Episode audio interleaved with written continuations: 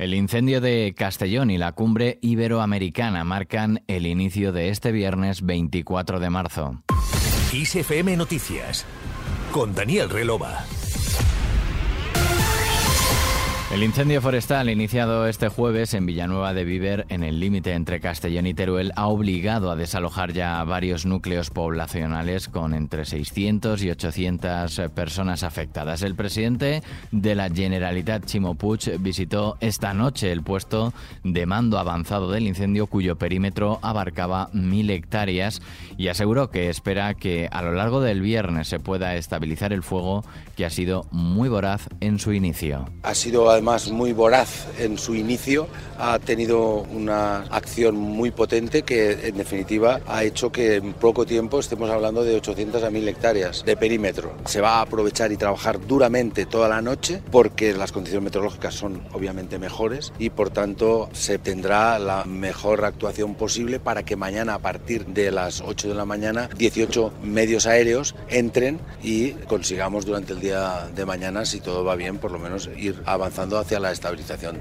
415 efectivos han estado luchando contra el fuego duramente esta noche, tratando de estabilizarlo.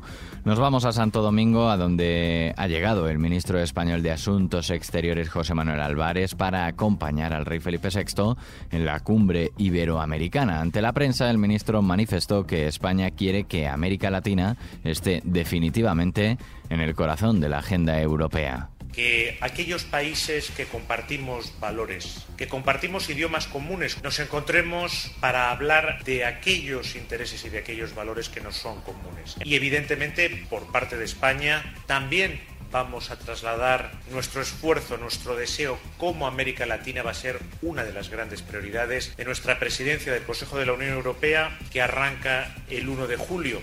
Reforzar la voz común de Iberoamérica como actor estratégico ante los retos mundiales es uno de los objetivos que se ha marcado España ante esta cumbre iberoamericana que se celebra en la República Dominicana y en la que sobrevolará inevitablemente la guerra de Ucrania y sus consecuencias. De regreso a nuestro país, este jueves la presidenta de la Comunidad de Madrid, Isabel Díaz Ayuso, y el líder de su partido, Alberto Núñez Feijo, escenificaron un alejamiento de Vox. La más tajante, la presidenta madrileña, que ha elegido el último pleno del Parlamento Regional antes de las elecciones del 28 de mayo para romper con Vox, cuando le ha dicho a la portavoz de esta formación, Rocío Monasterio, que a partir de hoy cada uno siga su camino. Yo tengo el máximo respeto por su formación política y la he tenido como nadie en esta Cámara durante los últimos cuatro años, en los momentos más difíciles, incluso cuando la hipocresía de la izquierda y no digamos de la ultraizquierda intentaban que ni siquiera ustedes tuvieran legitimidad para estar en las instituciones. Porque en muchas ocasiones nos hemos entendido, pero desde luego la deriva que ha tomado su partido a mí no me va a arrastrar con él. No han aportado absolutamente nada hasta este momento, pero ya cuando han decidido que el enemigo soy yo y por tanto lo paga Madrid, ahí ya sí que es cuando les digo cada uno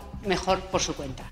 El desmarque ha llegado a dos meses de las elecciones tras la decisión del partido de Rocío Monasterio de no apoyar la deducción que planteaba el gobierno regional para atraer inversiones extranjeras.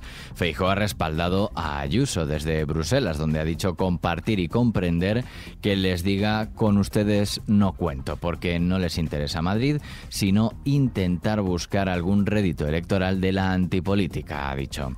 Y nuevo capítulo respecto a la renovación del Consejo General del Poder Judicial. Parecía que la renuncia de Concepción Sáez del bloque progresista por la insostenible situación del Poder Judicial no iba a provocar más dimisiones, pero ahora el vocal Álvaro Cuesta, también del bloque progresista, ha planteado que al menos otros ocho vocales salgan del Consejo y es que según la ley orgánica del Poder Judicial, para la válida constitución del Pleno del CGPJ es necesaria como mínimo la presencia de 10 vocales y el presidente, de modo que si saliesen 8 no se conseguiría esa mayoría necesaria.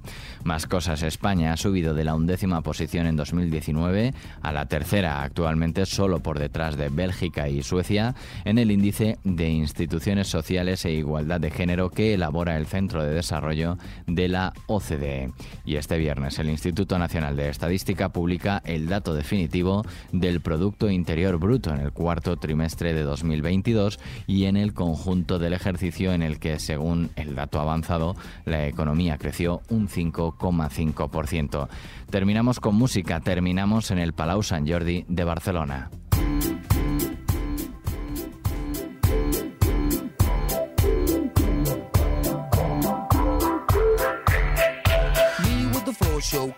Este viernes el cantante británico Robbie Williams ofrece el primero de sus dos conciertos en el Palau Sant Jordi de Barcelona dentro de su gira con la que celebra su cuarto de siglo como solista. Con él terminamos este podcast de XFM Noticias con Susana León en la realización. La música y la información siguen como siempre en XFM. Saludos de Daniel Relova. Que pases un buen día.